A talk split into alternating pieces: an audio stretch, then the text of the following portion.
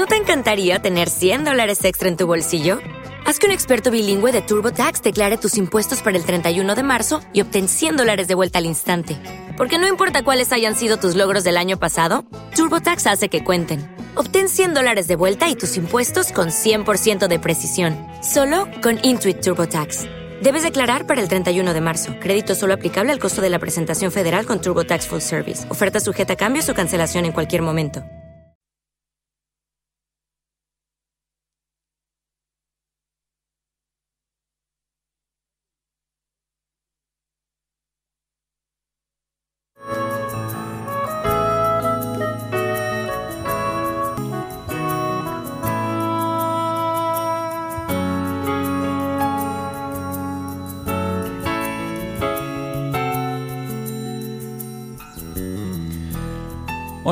Tardes a todos y todas. Les saluda la unidad de atención a drogodependencias y quien les habla, Noé Rodríguez. Eh, un viernes más, ya va llegando el final de la temporada. De hecho, el próximo viernes 28 de julio será el último programa de la misma y nos incorporaremos eh, a principios de, octubre con la, con la nueva temporada. La semana pasada hablábamos de jóvenes, ocio y conductas de riesgo. Y hoy vamos a continuar con, este, con este tema para, finalizarlo. Eh, como saben, siempre dando pautas, dando herramientas a padres y madres para que puedan abordar de la manera más eficaz más efectiva eh, pues esa labor educativa que, tienen para con sus hijos. Eso será en el tema del día, jóvenes, ocio y conductas de riesgo. Ahora el espacio de noticias de salud, el catalejo.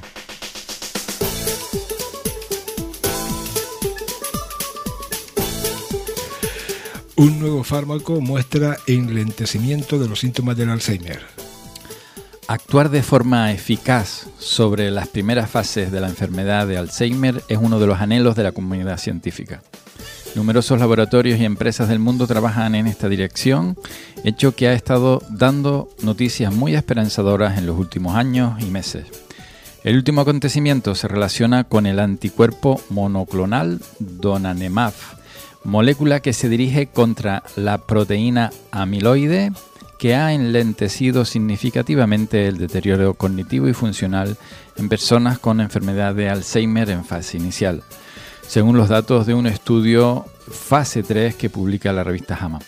El pasado mes de mayo, la compañía Eli Lilly propietaria de la molécula daba a conocer los primeros resultados positivos del ensayo. El trabajo realizado sobre 1.736 personas de 8 países y con un seguimiento de 18 meses señala que en algunos casos Donane, Donanemab enlenteció la progresión clínica de la enfermedad.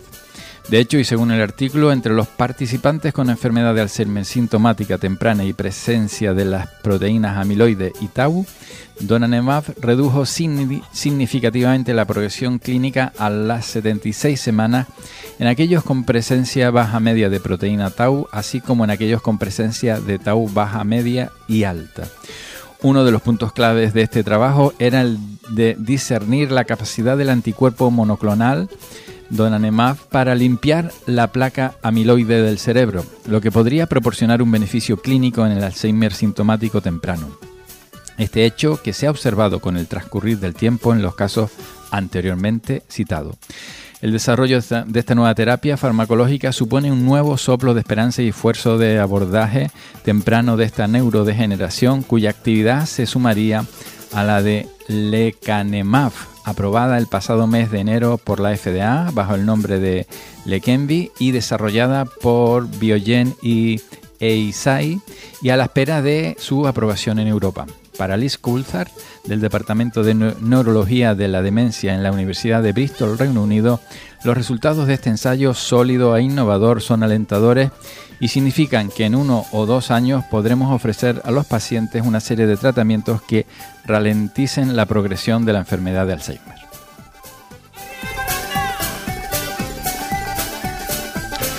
Los suicidios en adolescentes crecieron un 32% entre 2019 y 2021.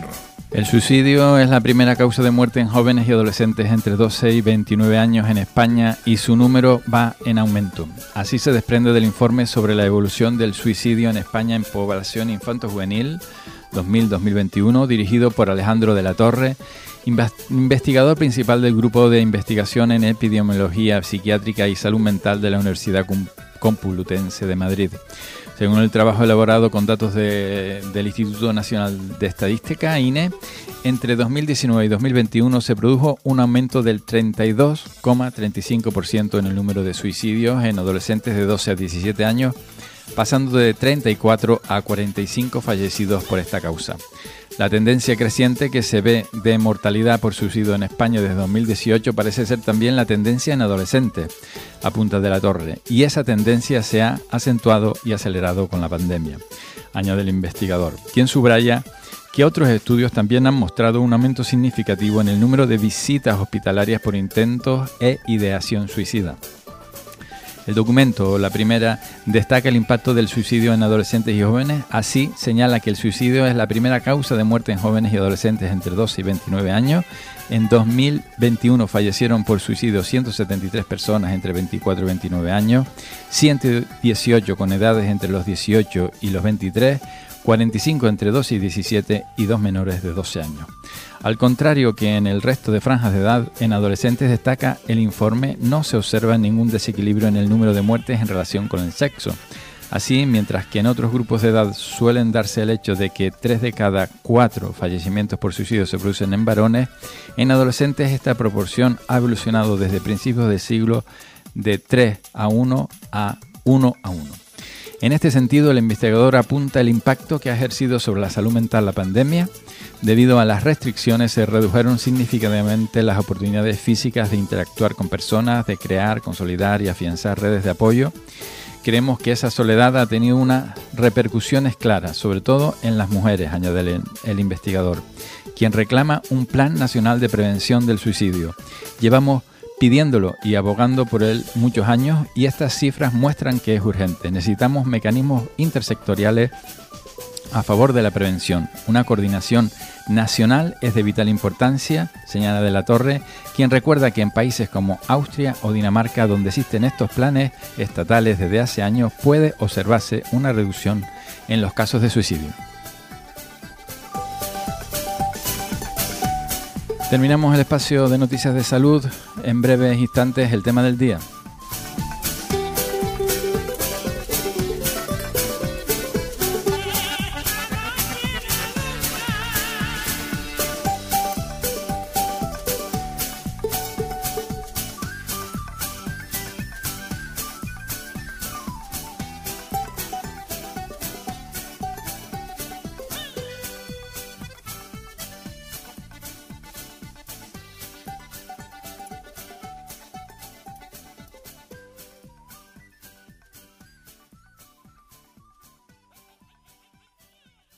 En Radio Wimes, Onda Libre, aquí estamos.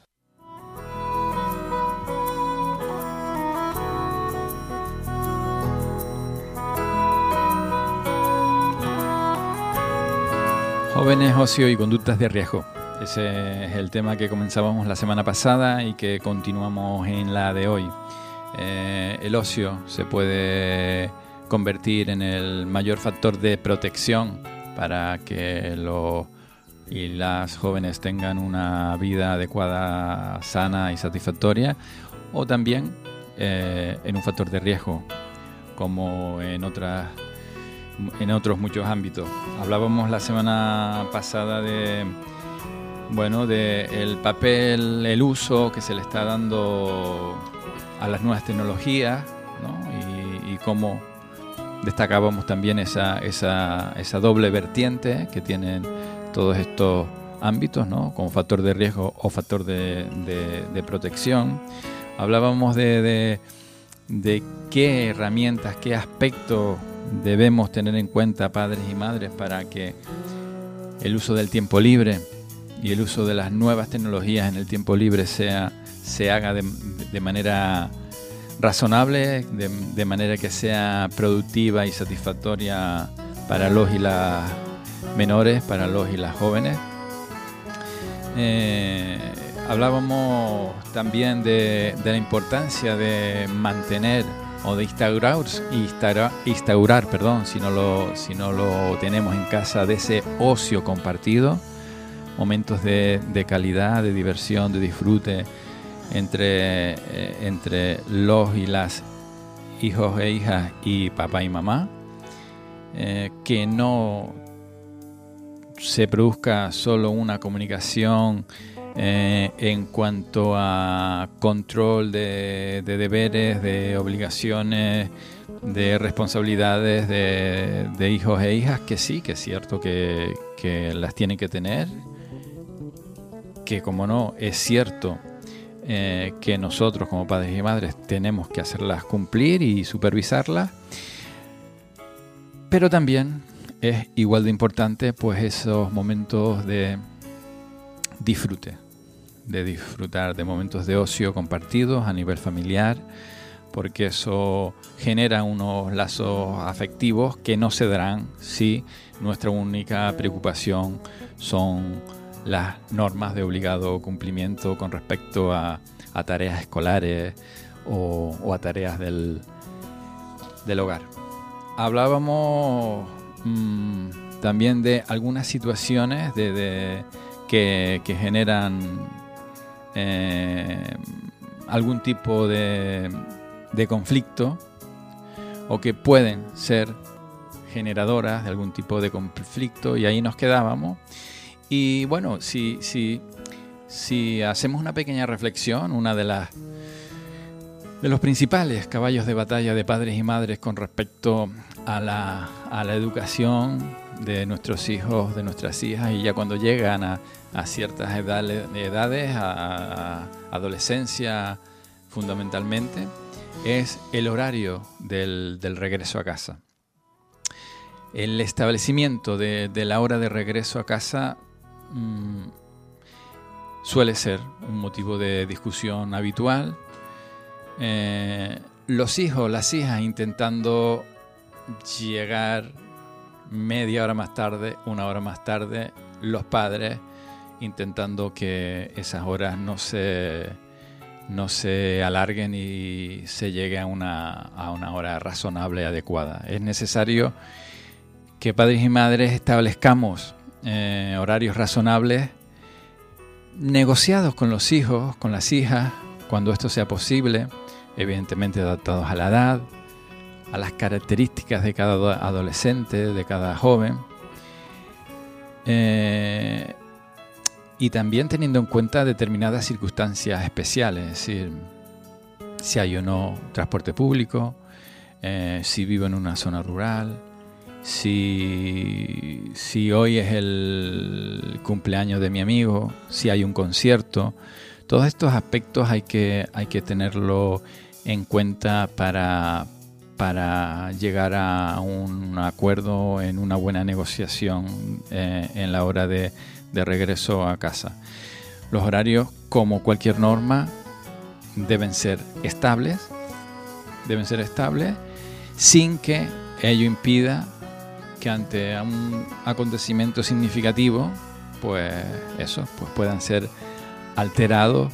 Eh, como decía antes, pues hay un concierto musical, es el cumpleaños de un amigo, cualquier, cualquier mm, evento que sea significativo, pues eh, es, mm, es, un paso previo para que esa negociación se dé y esa norma que tiene que ser estable gane en flexibilidad y se pueda negociar otra, otra hora diferente.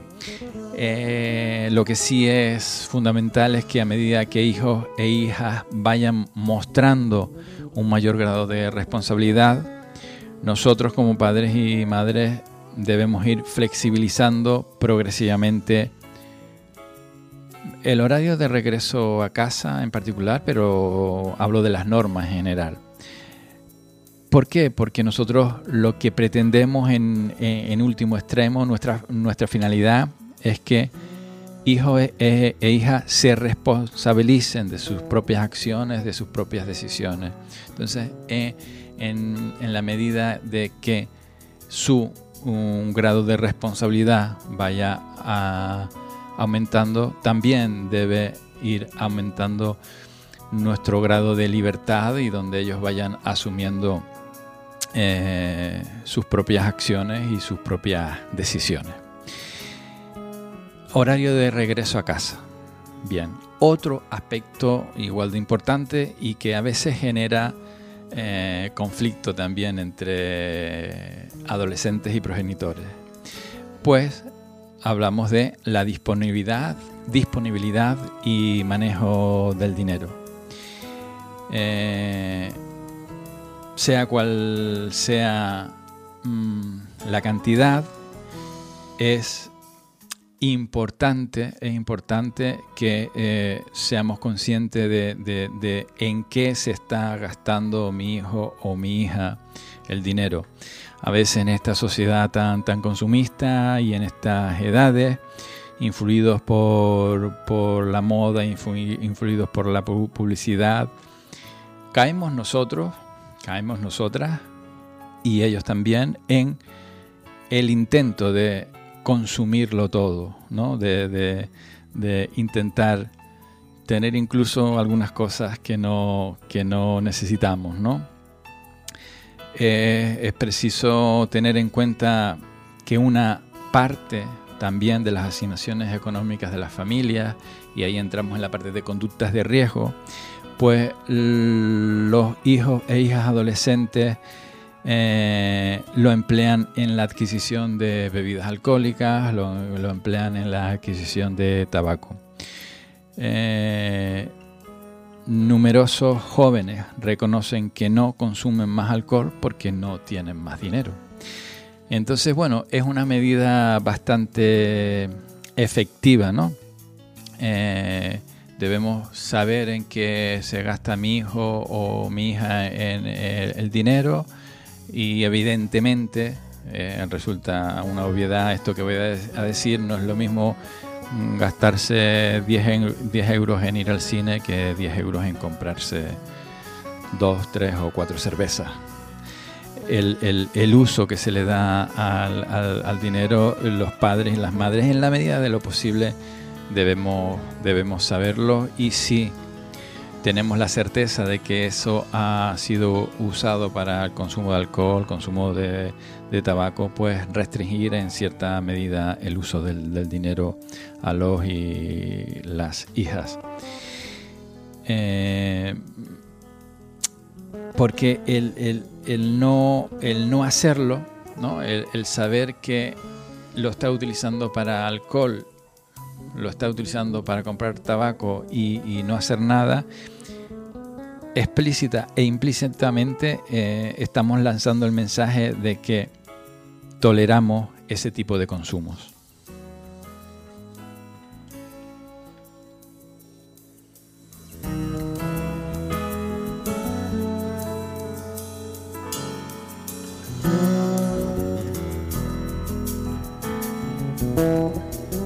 Todos y todas sabemos que durante la adolescencia tanto el tiempo de ocio como el grupo de iguales adquieren una importancia fundamental. Hablábamos un poco de esto ya la semana pasada, eh, pero recordar que a lo largo de, esta, de esta, etapa, eh, el grupo adquiere gran importancia para, la vida, para la convivencia, para la evolución de nuestros hijos e hijas adolescentes. Y es por ello que se producen a veces fenómenos como el de conformismo grupal. Eh,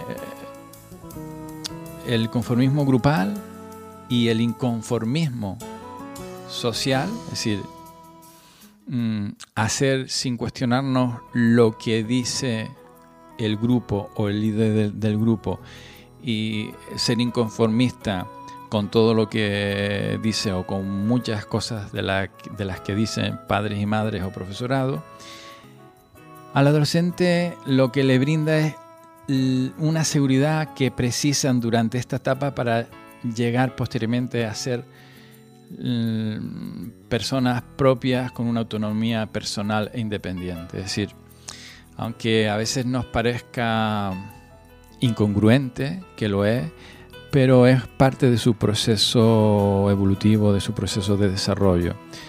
Esto no quiere decir que, se los que le tengamos que consentir cualquier eh, contestación o cualquier actividad que hagan por conformismo eh, grupal, pero eh, sí que tengamos en cuenta que es un, un periodo, este, el de la adolescencia, que se, que, se puede, que se puede dar. ¿Por qué? Porque el grupo de iguales en estos momentos aporta al adolescente apoyo, aporta seguridad, pues proporciona muchas veces unos ideales, unos intereses, unos, unos valores.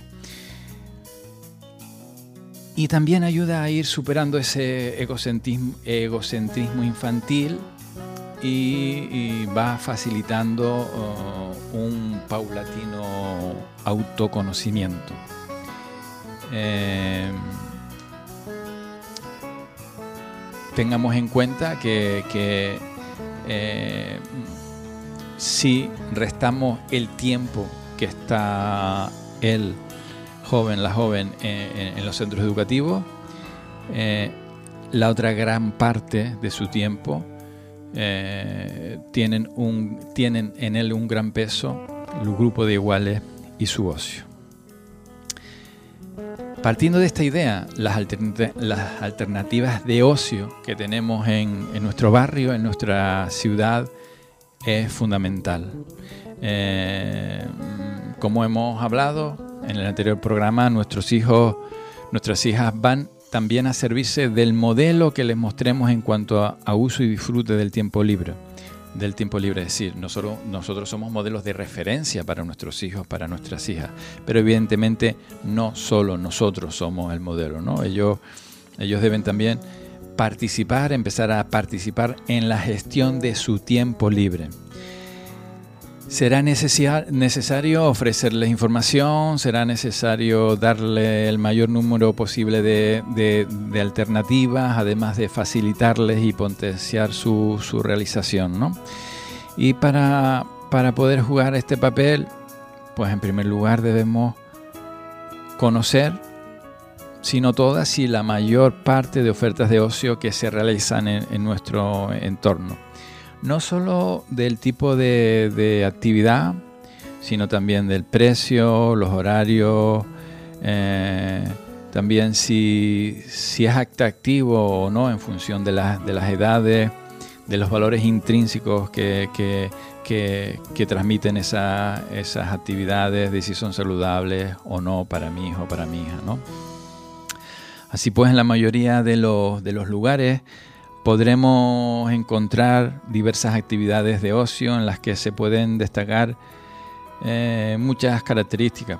Primero, si es una actividad municipal o de una ONG o de una empresa privada, si es una actividad deportiva, cultural, musical, eh, lúdica, si es infantil, juvenil o para adolescentes, si es diurna, si es nocturna, el coste económico, eh, la tutorización que supone realizar esa actividad. Es decir, de todos estos pequeños aspectos debemos mm, estar al día, eh, padres y madres, para después poder eh, ofertar y tutelar en ciertos momentos a nuestros hijos e hijas con respecto a, las actividades de ocio que, pueden, que pueden realizar.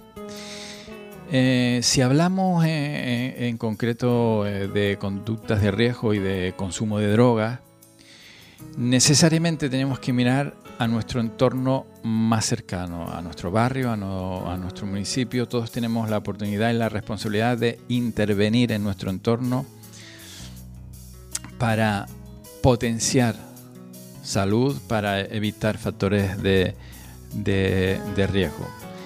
Para eso la participación de padres y madres la podríamos resumir en conocer los recursos de que se dispone, eh, participar en su, potenciación, en su mejora, en su, consolidación, establecer lazos comunitarios, promover actividades saludables y en definitiva desarrollar factores de protección frente a cualquier conducta de, riesgo en general y el consumo de, de drogas en particular.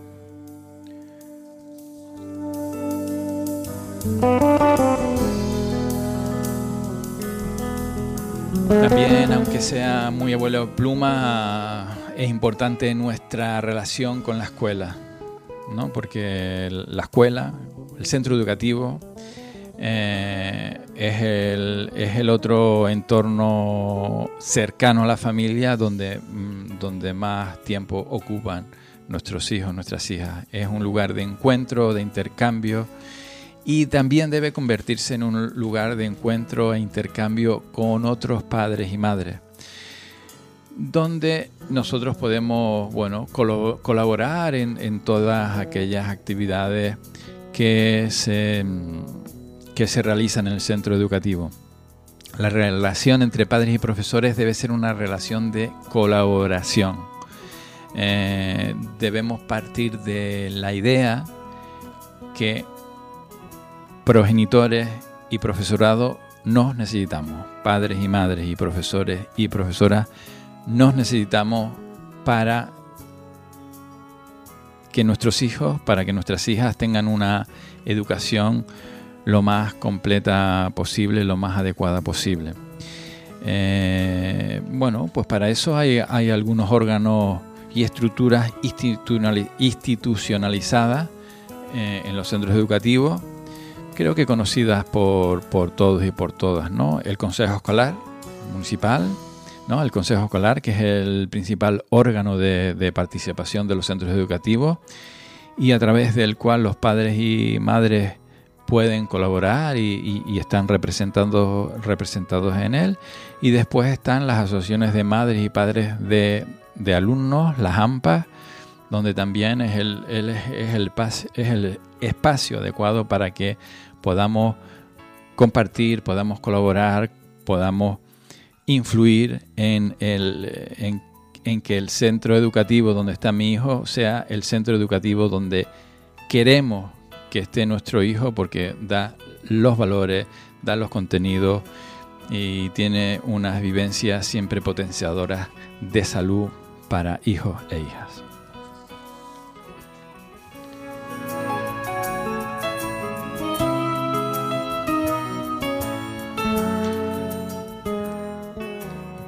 Por, último, y siempre con el afán de, dar el mayor número de, herramientas eh, para padres y madres, vamos a terminar eh, con dos decálogos. Uno es un decálogo de uso de Internet para padres y otro también es un decálogo del uso del móvil también para padres y madres. Comenzamos con el decálogo de uso de Internet para, padres, escogido, em, recogido de, un curso virtual en familia dado por la Fundación de Ayuda a la Drogadicción, eh, la FAD. Eh, eh, el primer punto, solo dejar que el niño y la niña naveguen en Internet si está en casa una persona adulta. El segundo punto, no poner el ordenador en la habitación del chico, de la chica, del niño o la niña. Y en cualquier caso poner la pantalla de manera que ésta sea visible, porque eso evitará que pueda eh, entrar a, páginas que no deseamos. Ser capaz de manejar el ordenador al menos al mismo nivel que el niño y la niña. Utilizar todos los sistemas de protección actualmente disponibles. ¿no? Eso eso eh, para, evitar el, acceso a sitios no aprobados para menores. Eh, debemos hablar habitualmente con eh, el niño, con la niña respecto a la navegación, navegación en Internet, tratando de tener información respecto a lo que ve y consulta a diario. Enseñar a nuestros hijos e hijas que cuando se conecta al chat, no debe dar ni pedir direcciones, números de teléfono o cualquier información que pueda identificarlo. Evitar que nuestros hijos, que nuestras hijas estén en internet durante la noche. eh, navegar y chatear algunas veces junto a los niños, junto a las niñas, para, bueno, para inducirlo a, una mayor confianza con, nosotros, ¿no? que, que podamos compartir contenidos tratar en la medida de lo posible de evitar que niño y niña tenga su propio, su propio email, eh, del cual solo ella o él conozca el, password, ¿no? esa clave. Eh, eso será cuando ya sean un poco más grandes, estén en el instituto y, se lo pidan el profesorado por motivos escolares. ¿no? Construir eh, para terminar, junto al niño, junto a la niña, unas reglas consensuadas para navegar, en Internet, y en Internet sin intentar imponérselas, sino que vayan siendo negociadas e interiorizadas por ellos y ellas.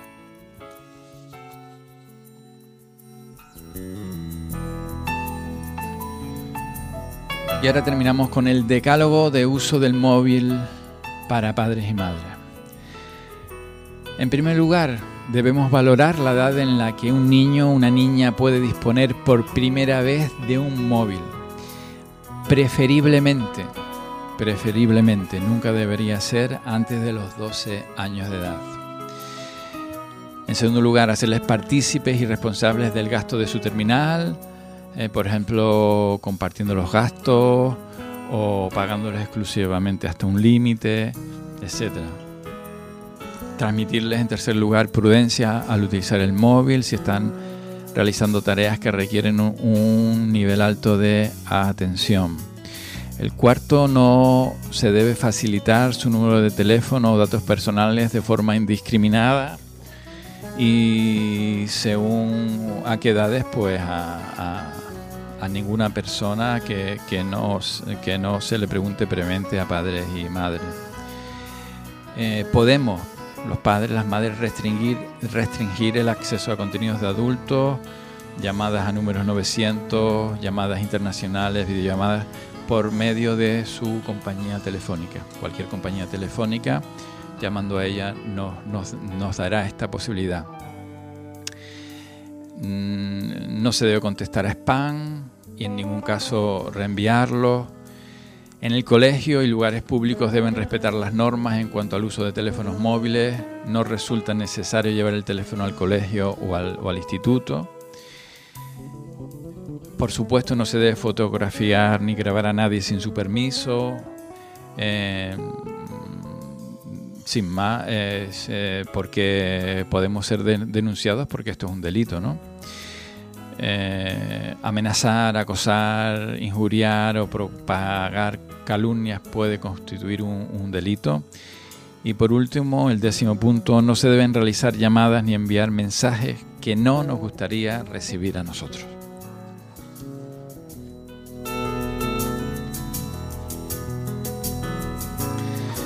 Terminamos este pequeño monográfico de jóvenes, ocio y conductas de riesgo que nos ha llevado dos viernes, dos programas. Hacemos una pequeña pausa para publicidad y volvemos con la frase y la canción de la semana.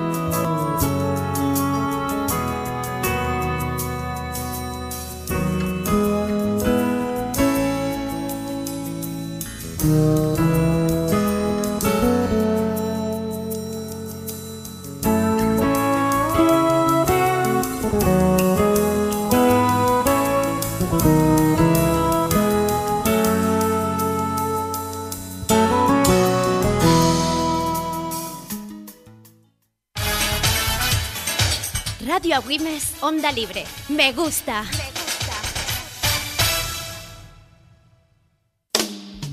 Macrocentro Deportivo Castillo de Güemes. Disfruta del deporte de moda con sus 14 pistas de pádel en uno de los centros más espaciosos del mundo, con servicio de cafetería, menús diarios, ludoteca y el espectacular gimnasio Macrofit con multitud de actividades. Macrofit Vecindario, Macrofit Las Palmas y Macrofit Castillo de Güemes. Practica deportes, invierte en salud. Teléfono 928 75 36 50.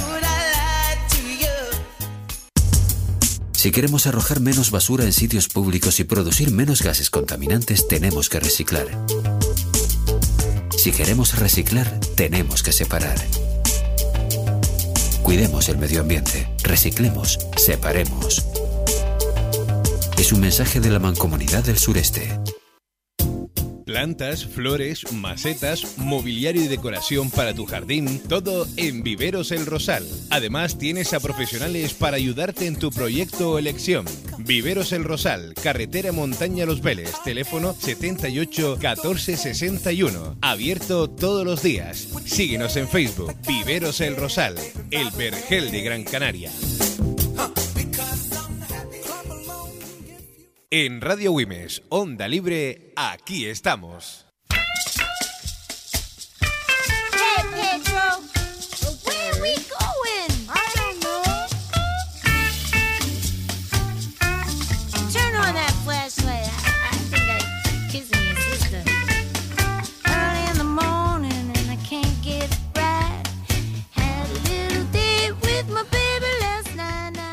Recuerda que la felicidad no depende en quién eres, de quién eres o qué tienes, depende únicamente en lo que piensas. Frase de Dale Carnegie, fue un empresario y escritor estadounidense de libros que tratan sobre relaciones humanas y comunicación eficaz.